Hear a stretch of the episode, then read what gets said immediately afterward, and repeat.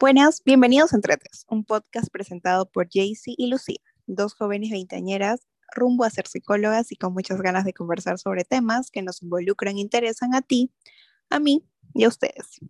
Cabe señalar que algunos de los temas que aquí se hablen pueden estar relacionados a la salud mental y física, por lo que aclaramos que no somos especialistas y únicamente compartiremos nuestra opinión desde nuestra experiencia personal y académica. Antes de empezar con el episodio de hoy, queremos recordarles que nos sigan en nuestro Instagram, en donde nos pueden encontrar como entretes.podcast. Sin más preámbulo, iniciemos con el episodio y por favor esperamos que tengan su taza de té al costado o cualquier bebida que, que quieran disfrutar en estos momentos.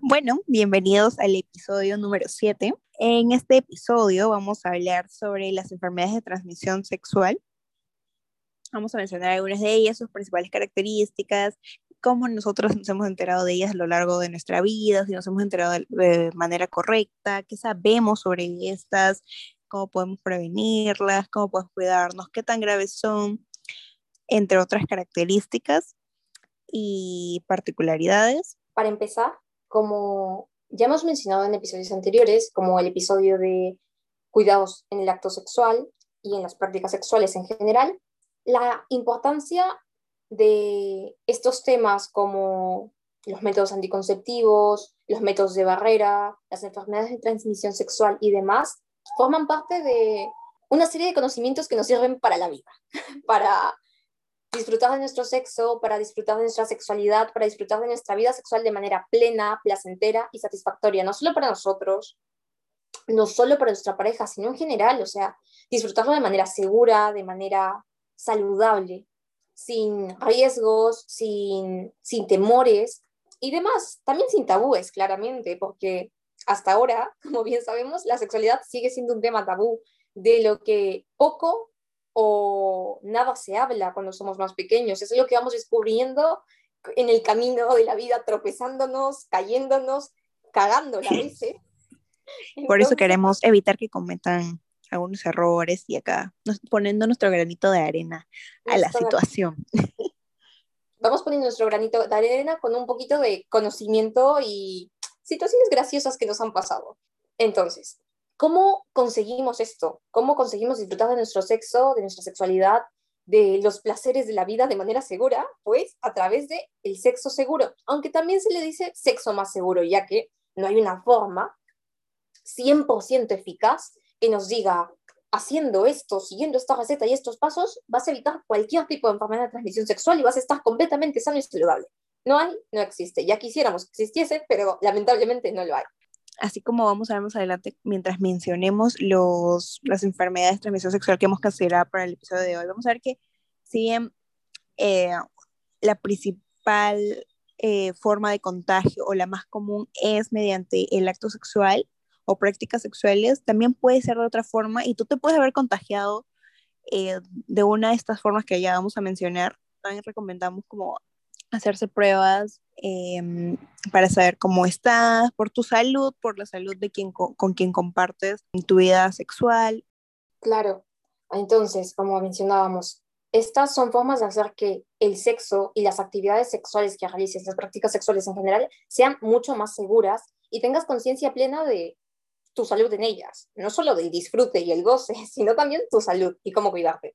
Entonces, una de las formas más efectivas es utilizando métodos de barreras, como los que ya habíamos mencionado antes, el condón, el condón femenino o condón interno, las barreras de látex, guantes de látex o de nitrilo para la penetración ya sea vaginal, anal, para el sexo oral, para utilizar juguetes sexuales, para la masturbación, entre otras. Si los actos sexuales en general, las prácticas sexuales, requieren de, de estos elementos para hacerlas más seguras. También utilizar lubricantes para darle, no sé, un poco más de, de sazón al juego y, y otras cosas que podrías añadir que te ayudan o te facilitan ciertas labores. Asimismo, como mencionaba Jaycee, el hacerse pruebas regulares de enfermedades de transmisión sexual, los test de TS, que la verdad es que mucha gente cree que estos tardan mucho, son muy laboriosos, muy complicados, me va a tomar tiempo, y nos ponemos muchas excusas para no tomarlos, el, pero estoy con una pareja estable, que yo no le engaño, yo sé que él no me engaña, o ella no me engaña, ¿para qué me voy a hacer el test? Pero la verdad es que es bastante sencillo de hacer, no toma mucho tiempo, vas al laboratorio, te sacan las pruebas, pasa un tiempo, te avisan y tienes tus resultados. Lo llevas con un médico para que te dé una, una traducción de qué esto significa en términos cristianos y ya lo sabes. Entonces, hacerte estos chequeos regulares no solamente es veo si tengo una enfermedad de transmisión sexual o no, sino también es cómo está mi salud en este momento. ¿Hay algo que ha alterado? Porque también pueden haber ciertos cambios en nuestro cuerpo de los que no somos conscientes. Entonces, esto facilita sabemos que no todos tenemos, eh, o bueno, no todos tienen la accesibilidad de hacerse pruebas siempre, de mantener esto, o no, están enterados, o bueno, hay diferentes factores y no todos somos tan privilegiados como para acceder a ellos, pero saber, conocer un poco más siempre es importante, además que el Estado mismo tiene algunas formas que sabemos que tal vez no pueda ser tan eficaz o tan eficiente, mejor dicho, pero sí, sí es que podemos ayudar a alguien informándole, ayudándole a ver dónde puede hacerse pruebas a un menor precio o gratis, siempre por favor, pasen la información y ustedes saben, pásenos la información para tratar de compartirla, pero si nos están escuchando personas que sí tienen la posibilidad, por favor, em, háganlo para poder eh, cuidarse, cuidarse y cuidarse a los demás. Claro, como mencionabas, hay muchos centros de salud públicas, postas, que ofrecen tanto eh, condones como también pruebas de enfermedades de transmisión sexual, las más básicas, como son las del VIH, eh, y otras que son un poquito más complejas, también ofrecen métodos anticonceptivos, ¿por qué no agregar? Que puedes acceder llenando una cartilla de, de inscripción o tu solicitud y te citan y puedes acceder a estos, a estos métodos sino es una cosa de obtener la información sobre dónde puedes hacerlo y cómo puedes hacerlo y los pasos a seguir. Además, también tengamos en cuenta que hay enfermedades de transmisión sexual que no presentan síntomas, entonces el hacerte pruebas o no presenta síntomas porque tienen una ventana de incubación. Entonces, hacerte pruebas como que también te ayuda a verificar eso. Uno de estos virus que se puede transmitir, por ejemplo, es el VIH, que tiene una ventana de incubación de entre 3 a 12 semanas. Algunas personas pueden no presentar síntomas por años, sin embargo, el virus va desarrollándose dentro de su cuerpo y hacerte una prueba a tiempo o periódicamente puede ayudarte a detectar y que tengas un diagnóstico pues temprano para poder llevar el tratamiento adecuado y contrarrestar la enfermedad y tener una calidad de vida lo mejor posible, ¿no? Llevar tu vida con normalidad, porque como como mencionará Jaycee, porque con tratamiento, aún teniendo VIH, puedes eh, continuar tu vida con normalidad, puedes seguir manteniendo relaciones sexuales, puedes continuar con tu vida sexual activa, pero llevando y haciendo ciertas medidas y controles para no contagiar a otros y para que tu propia salud no se ponga a riesgo. Bueno, y para comenzar, está justamente el VIH y el SIDA. Y bueno, primero, eh, Lucía y yo vamos a comentarles cómo nos hemos enterado nosotras o cuál ha sido nuestro primer acercamiento a saber sobre este virus. Y bueno, personalmente, lo, lo, que yo recuerdo de cuando estaba chiquita era que vi un capítulo de La Rosa de Guadalupe sobre el VIH y el SIDA y que era como que era muy desinformado o mal informado. Eh, sobre todo porque no hacían la distinción exacta de que VIH es una cosa y SIDA es otra, que sí están ligados, pero no necesariamente que tengas VIH significa que vayas a desarrollar SIDA. Entonces, era, es muy gracioso porque hace unos días mi mamá, como que haciendo búsquedas en YouTube, encontró un capítulo nuevo, más actual de La Rosa de Guadalupe, también sobre el VIH y también seguía teniendo, mm, seguía careciendo de esta información correcta, de saber cómo cuidarse, de cómo se transmitía, de, diferenciar VIH de SIDA. Y, es bastante, mm, bastante loco como uno se a enterar. Y después en el colegio también me enteraba, pero tampoco me dejaban en claro la diferencia entre estos dos. Em, tampoco nos, informaban sobre cómo prevenirlo. Em, simplemente era como que, bueno, te vas a morir si, te, si, tienes esta enfermedad y, y, ya, y nos asustaban y cosas así. Entonces, es muy, muy, muy mala la información que, que he recibido antes em, de informarme. Bueno, no eran los medios más adecuados tampoco, pero bueno, del colegio se puede esperar un poquito más que lo de la Rosa de Guadalupe. claro, o sea, por ejemplo, en mi caso, mm, yo más que nada aprendí de, de estos temas, o sea, de las enfermedades de transmisión sexual, métodos anticonceptivos y demás, por, por curiosidad, básicamente, porque, no sé, al menos la, en la escuela, la información que me brindaban, yo sentía que no, no completaba mis, mi intriga respecto al tema en sí. Entonces era como me quedaba con muchas preguntas que no las sentía como bien respondidas por mis maestros y demás. Y son temas como que medios tabúes todavía. Y como que te da vergüenza preguntar a tus papás, ¿no? Como de, ay, ¿y cómo te contagias el VIH? ¿Cómo, cómo llegas a tener SIDA, ¿no? ¿Qué, ¿Qué pasa en tu cuerpo? Y es como, a mí me daba la vergüenza. Entonces no lo preguntaba, o sea, la persona a la que le comentaba esto era mi hermana. Entonces, más o menos por ella era como un intercambio de información entre nosotros, como de qué sabía yo, qué sabía ella, y hacíamos un max y decíamos, ah, ya, esto es lo que medianamente es. Y teníamos cierta idea de que el VIH y el SIDA no eran lo mismo, sino que había cierta diferencia. O sea, el VIH era un virus, como mencionaba Jay hace un rato, mientras que el SIDA ya es como la enfermedad que va desgastando tu cuerpo y comienza a implicar otros órganos y que finalmente pues te puede terminar causando la muerte. Entonces, es importante que esta, eh, esta información, estos términos también se utilicen en las escuelas, en educación pública, en educación privada. Sería bueno incentivarlo. Y una cosa que yo no sabía que descubrí ya después de mucho tiempo y que también lo he visto representado en algunas series, películas, es que las personas con VIH, a contrario a la creencia que se tiene habitualmente, pueden llevar una vida normal, o sea, pueden seguir manteniendo relaciones sexuales, pueden continuar con su actividad sexual, pueden incluso ser madres, pueden ser padres, sin problema, siempre y cuando lleven el tratamiento necesario, siempre y cuando se traten a tiempo, consuman sus medicamentos eh, y sigan todos los, vamos a decirle, protocolos o pasos médicos que les están indicando. Entonces, un ejemplo de ello es esta chica de la serie de élite, no sé si usted, alguno de ustedes habrá visto, Marina, que tiene un resultado de VIH. Sí, o sea, tiene el virus, pero no ha desarrollado SIDA. Y sí, pues, o sea, ella llevaba un tratamiento y em, era muy poco probable, prácticamente al 100%, de que contagie a alguien por digamos, por tener relaciones sexuales con ella.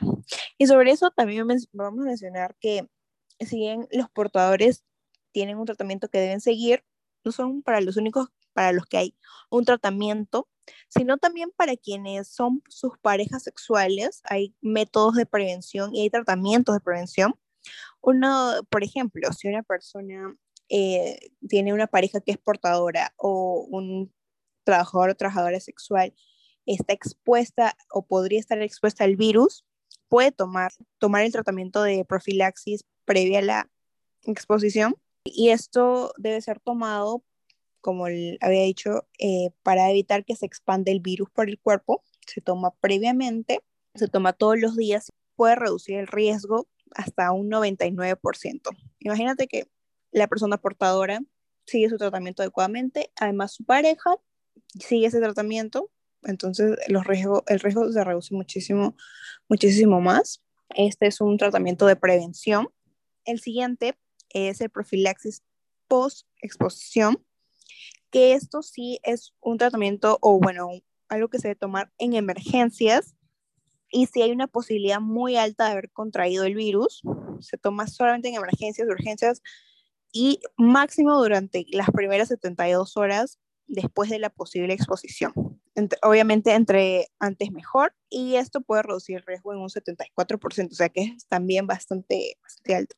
Todo esto que estamos mencionando siempre es bueno informarse antes de empezar a tomarlo, conseguir un médico adecuado y todo eso. Y bueno, el último que vamos a mencionar es, el, es la terapia antirretroviral, que es para quienes son portadores de VIH y para quienes han desarrollado SIDA. Y esto como habíamos mencionado antes, reduce el riesgo de propagar el virus. Bueno, y la siguiente enfermedad de eh, transmisión sexual que vamos a mencionar es, la clamidia. Los síntomas de esta son desde dolor en la parte genital, es decir, dolores en la vagina, en el pene, aunque a veces ni siquiera hay síntomas, o sea, como habíamos mencionado antes, por eso es bueno hacerse eh, test de TS. Se controla y se trata cuando ya se tiene el resultado positivo de esta enfermedad con antibióticos. Por eso es importante que si te dicen, oye, tienes positivo en esto y te estás empezando a hacer tu tratamiento, es importante avisarle a todas las parejas sexuales que hayas tenido para que también puedas prevenirlas y, que sepan, pues, ¿no? Em, incluso esta, eh, esta enfermedad se puede transmitir de la gestante al, hijo durante el embarazo, durante el parto e incluso durante la lactancia. Como había mencionado Lucía antes, em, estas enfermedades se transmiten durante las relaciones sexuales anales, vaginales, orales. Suele presentarse en mayor medida en mujeres, esta en específico. ¿Tú sabías algo mm, sobre esta enfermedad antes de que investiguemos un poco? Yo la verdad que casi no, no sabía mm, mucho. La primera vez que escuché de clamidia fue por esta serie Sex and the City, donde una de las protagonistas, Miranda, después de ir a una cita con su ginecóloga, se entera de que tiene clamidia. Entonces lleva el tratamiento y demás y todo, pero lo que más me llamó la atención de esto, o sea, aparte del término en sí, clamidia, era que ella, después de recibir el diagnóstico, fue como que llamando a cada una de las parejas sexuales que había tenido como para informarles de lo que había ocurrido, o sea, de que tenía esta, esta enfermedad y cada uno de ellos pudiese llevar el tratamiento. Entonces eso como que me dejó pensando de qué es la clamidia, por qué tiene que llamar a sus parejas sexuales. En sí, Mm, esta es una de las series que al menos yo considero tiene bastante información de tipo educación sexual desde la experiencia y de varios temas así. Entonces, no sé, me, me intrigó un poco y me puse a investigar como que más a fondo de qué iba esto. Y como tú has mencionado, pues la clamidia es una enfermedad de transmisión sexual que se transmite por relaciones sexuales y que tienes que llevar un tratamiento, tanto tú como las parejas sexuales con las que has estado recientemente, porque no, no hay como una forma de decir, ok, yo me contagié con esta pareja o con u otra pareja menos, más aún cuando tienes varias parejas sexuales. Sí, y qué loco esto de que se puede transmitir incluso durante la gestación, ¿no? Sí, o sea, es lo que muchas veces me, como me preocupa un poco de las enfermedades de transmisión sexual, porque qué importante es, y lo, lo vuelvo a repetir una y mil veces, porque en serio, gente, muy importante hacer los chequeos, porque puedes estar embarazada o puedes embarazar a tu pareja, y si eres portador, si tienes alguna enfermedad de transmisión sexual, esa también la, la vas a llevar o se la puedes transmitir a tu hijo, a, a esta mujer gestante, y puede pasar sin necesidad de que este niño claramente no ha tenido relaciones sexuales, no ha sido expuesto de esa forma, pero por otros medios también puede contraerla. Entonces, cuidarse, el hacerse chequeos para evitar, ¿no? O sea, ¿por qué vamos a cargar a un niño que no ha hecho absolutamente nada? Ni siquiera sabe lo que es la sexualidad, ni, ni tiene conciencia de ello, con una enfermedad de transmisión sexual que, que fácilmente se pudo haber evitado si tuvieses hecho el chequeo a tiempo, si hubieses tomado los medicamentos, si tuvieses dado el tratamiento y el tiempo para hacerte todos estos análisis. La planificación familiar también es algo muy importante ya a este punto. Planificar sus embarazos, planificar cuántos hijos vas a tener, en qué tiempo, de qué forma. Y no tener hijos esporádicamente porque, pues porque pintó. Otra de estas enfermedades de transmisión sexual es el BPH, también conocida como virus del papiloma humano. Es una infección sexual muy común. Eh, usualmente suele ser inofensivo y desaparece espontáneamente. Sin embargo, hay algunos tipos que pueden provocar verrugas genitales o incluso el cáncer. Hay infinidad de cepas, o sea, hay alrededor de 40 tipos de cepas conocidas y infectan tu vulva, tu vagina, el cuello el recto, el ano, el pene y el escroto.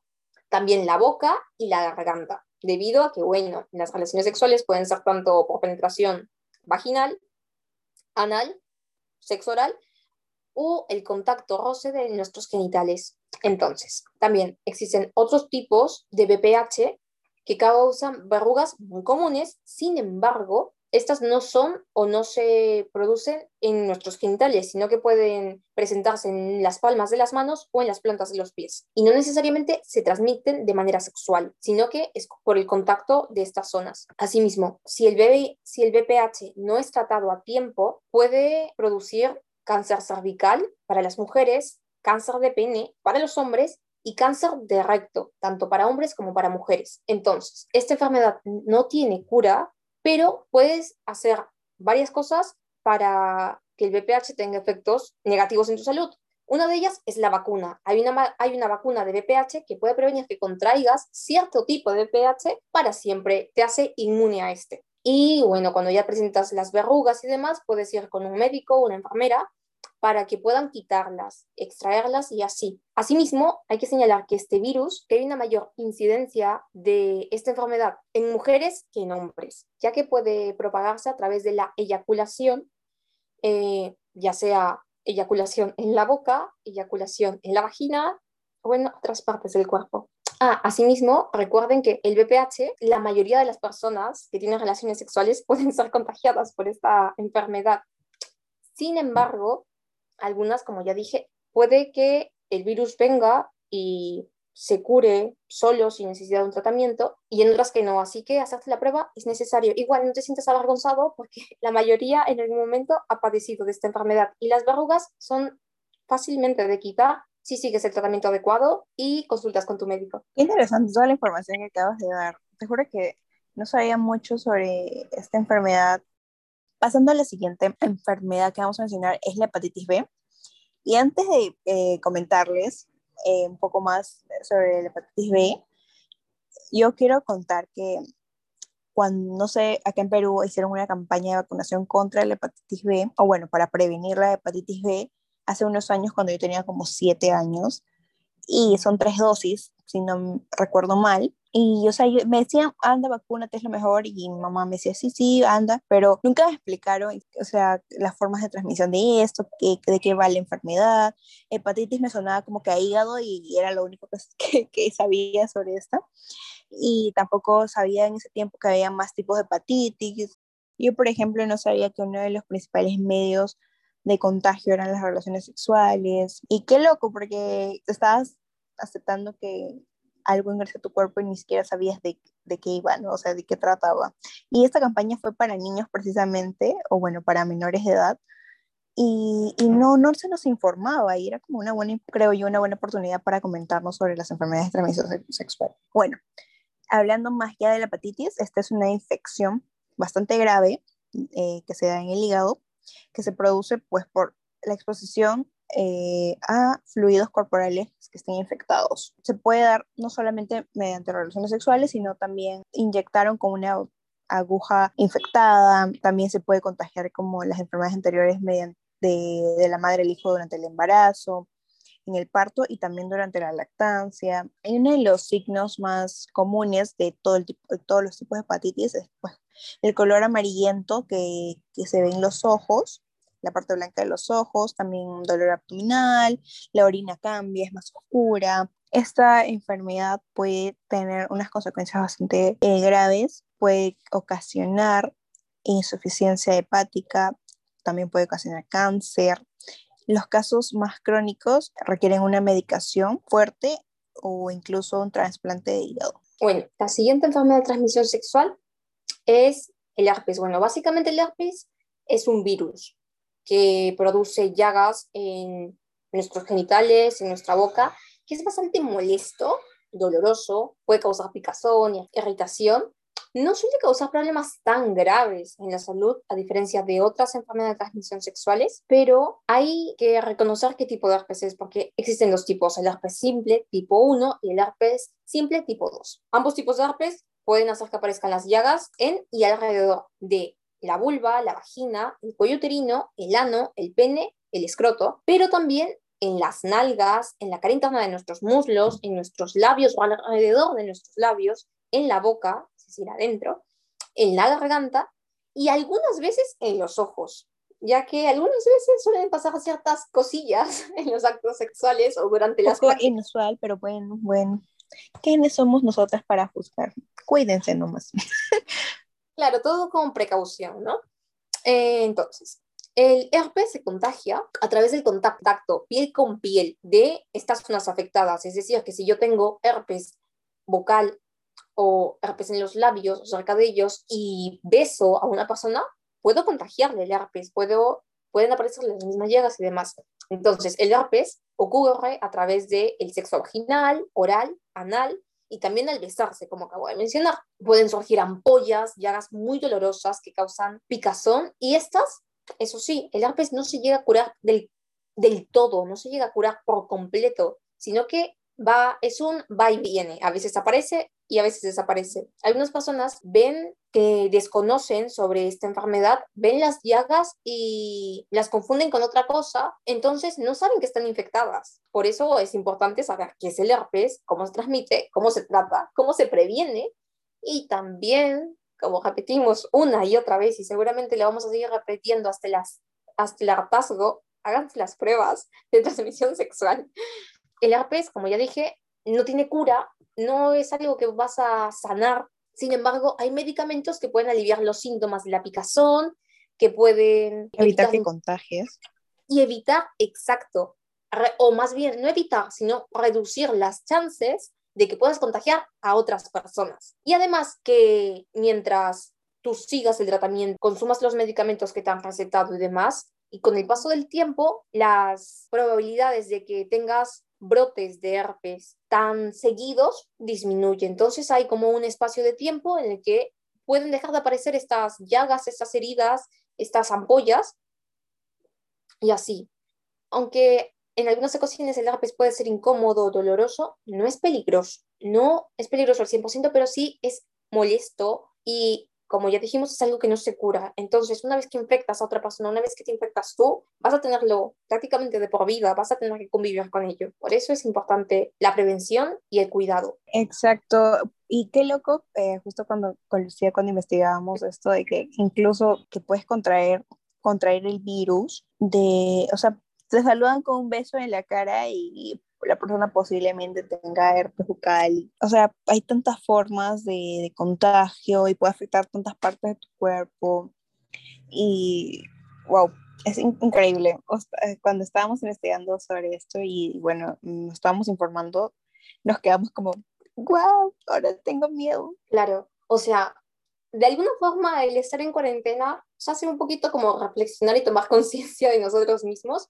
Y sí, o sea, muchos de nosotros incluyo en ese saco, eh, durante este tiempo no, no vamos a contraer enfermedades de transmisión sexual porque otra manera de cuidarse es no, no tener prácticas sexuales. Y bueno, triste o felizmente no estamos teniendo relaciones sexuales, así que menos posibilidad de contagiarnos. Sin embargo, cuando las vayan a tener, por favor, cuídense, no, no, no se pasen, gente, cuídense hagan todo con prevención y siendo conscientes de su salud reproductiva, de su salud sexual y de la de su pareja. Cuídense ustedes y cuiden. Pareja o parejas, ustedes verán, pero cuídense. Exactamente. el siguiente es sífilis, que es una infección bacteriana, la cual puede aparecer como una llaga que no te ocasiona ningún tipo de molestia o dolor aparente, pero tiene tres etapas. En la primera etapa, como mencionaba, aparece una llaga que no duele, pero ahí está, ¿no? Una llaguita. En la siguiente etapa eh, empieza a aparecer que apoyado por todo el cuerpo, que ya empieza a ser mucho más eh, molesto, más notorio, la forma en la que te afecta. Y finalmente, en su tercera etapa, ya empieza a afectar otros órganos del cuerpo también puede afectar nervios, los ojos, el cerebro, el corazón. Pero lo bueno es que si se, si se llega a, a descubrir esta enfermedad y a tratar lo más antes posible, puedes curarte a través del tratamiento correcto y constante. Venga, la siguiente enfermedad de transmisión sexual es la gonorrea. Para algunos esta enfermedad tiene un nombrecito extraño y la verdad que para mí también, la primera vez que escuché sobre la gonorrea me quedé como de, ¿y qué es eso? Debe ser una enfermedad muy peligrosa, es que tiene un nombre muy Yo raro. he escuchado esta, o sea, el nombre de esta enfermedad que lo utilizaban como en series, como una forma de insulto. No sé si tú habrás escuchado, me parece que en series argentinas se escuchaba como que eres una gonorrea, una cosa así, pero más allá no sabía, sabía que era una, una enfermedad de transmisión sexual, pero más no. A ver, vamos a desglosar un poquito esto. La gonorrea es una infección bacteriana, es decir, como la enfermedad mencionada previamente, la sífilis, se causa por una bacteria. Usualmente se cura muy fácilmente con antibióticos y como la mayoría de enfermedades de transmisión sexual se transmite a través del acto sexual, las prácticas sexuales. Sin embargo, algo que deben considerar es que la gonorrea no suele mostrar síntomas. Las personas que lo padecen no suelen mostrar síntomas. Entonces, es una enfermedad un poquito difícil de detectar, ¿sí? Y puede ser confundida incluso con otras cosas, con otras enfermedades, con, incluso con otros problemas, y algunas personas hasta lo dejan pasar. Sin embargo, es un poquito dolorosa. Y hay que tener en cuenta que esta enfermedad es bastante común en personas de entre 20 a 30 años. Ojito, ojito, adultos jóvenes. Ojito, ojito, adultos jóvenes, porque nosotros estamos en riesgo. Así que veamos, de, eh, ¿cómo nos contagiamos de gonorrea? Pues a través del sexo vaginal, anal y oral. La bacteria se encuentra, ¿saben dónde?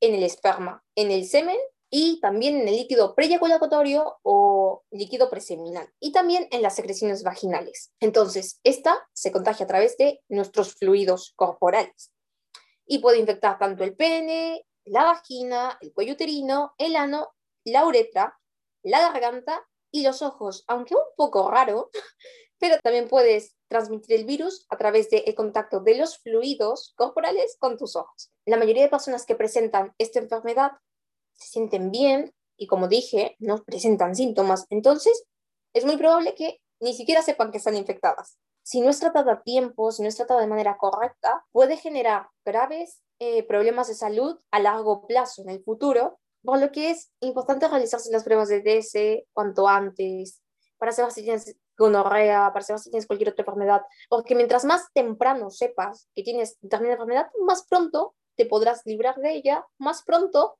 o en el caso de la gonorrea, mientras más pronto la trates, te libras de ella, porque esta enfermedad, como es bacteriana, se elimina fácilmente con antibióticos. Y en el caso de otras enfermedades, pues puedes llevar un tratamiento para disminuir sus efectos en tu cuerpo.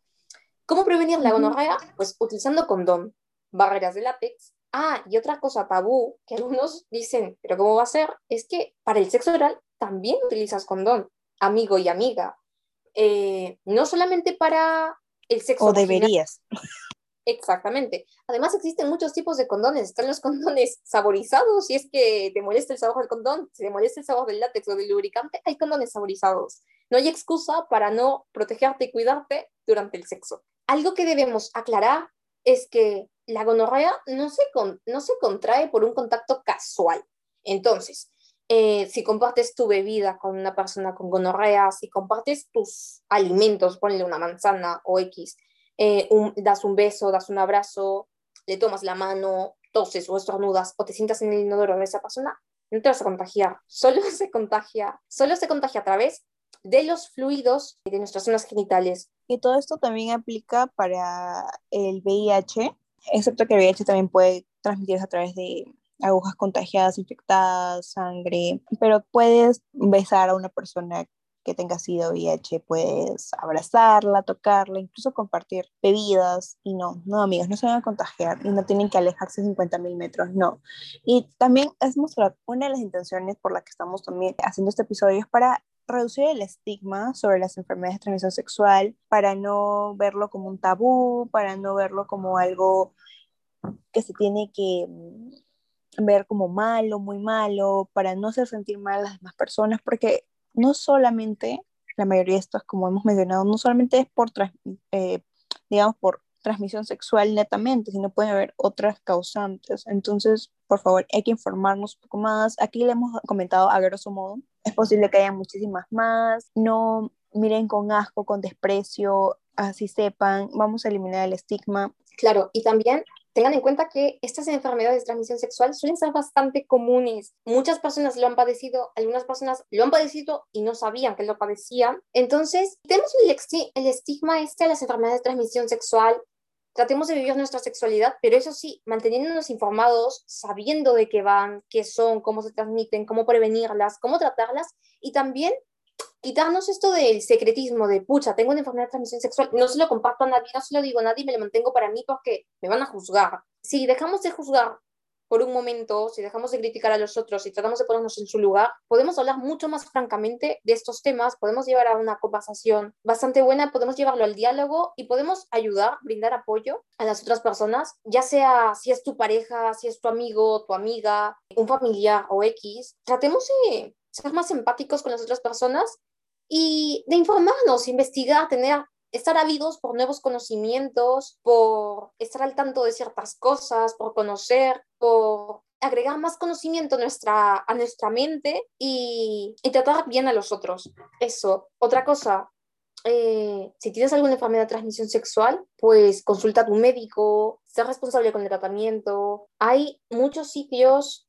eh, muchos centros médicos que tratan de manera gratuita, que dan tratamientos de manera gratuita, como postas, centros públicos, policlínicos, etcétera, que son del Estado, que son municipales y demás, y que suelen dar buenos tratamientos. Entonces, eh, si alguno de ustedes, como ya mencioné Jaycee antes, si alguno de ustedes tiene una información más específica, puede dejar información, ya sea en los comentarios en Instagram o dejarnos un mensajito para nosotras luego informar en otro episodio.